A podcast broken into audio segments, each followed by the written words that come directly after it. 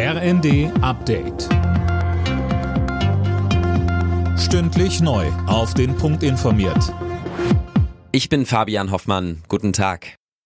Klimaforscher schlagen Alarm. Die Erderwärmung nimmt immer weiter zu. Sie lag jetzt erstmals zwölf Monate lang über der 1,5 Grad Marke. Das zeigen Daten des EU-Klimawandeldienstes Copernicus. Details von Tom Husse. Die Experten sprechen von katastrophalen Folgen, etwa durch Hitzewellen, Dürren und Überschwemmungen. Schon jetzt ist damit die Grenze erreicht, auf die sich die Weltgemeinschaft mit dem Pariser Klimaabkommen geeinigt hatte. Darin heißt es ja, dass die Erderwärmung auf deutlich unter 2 Grad, möglichst aber auf 1,5 Grad begrenzt werden soll. Auch der Januar war mit durchschnittlich 13,1 Grad viel zu warm.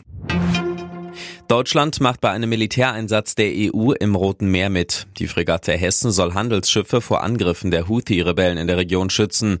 Die FDP-Verteidigungspolitikerin Marie-Agnes Strack-Zimmermann sagt im ZDF. Das ist natürlich ein gefährlicher Einsatz. Es geht darum, eben mögliche ankommende Flugkörper abzuwehren.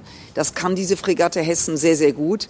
Dafür sind die Soldaten, Soldatinnen geschult, dass man das eben kann und gleichzeitig Containerschiffe begleitet, damit diese sicher durch das Rote Meer gefahren werden.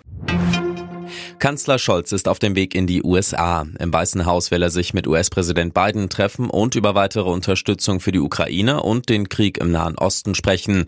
Die Republikaner im US-Kongress blockieren bereits seit längerem neue Milliardenhilfen für Kiew. Thüringens AfD-Landeschef Höcke muss sich einem weiteren Gerichtsverfahren stellen. Das Landgericht Mühlhausen hat eine Anklage wegen Volksverhetzung zugelassen. Hintergrund ist ein Telegram-Post, in dem Höcke vor zwei Jahren muslimische Einwanderer verunglimpft haben soll.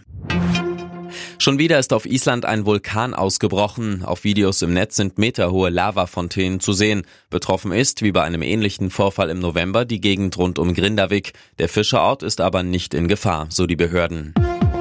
Alle Nachrichten auf rnd.de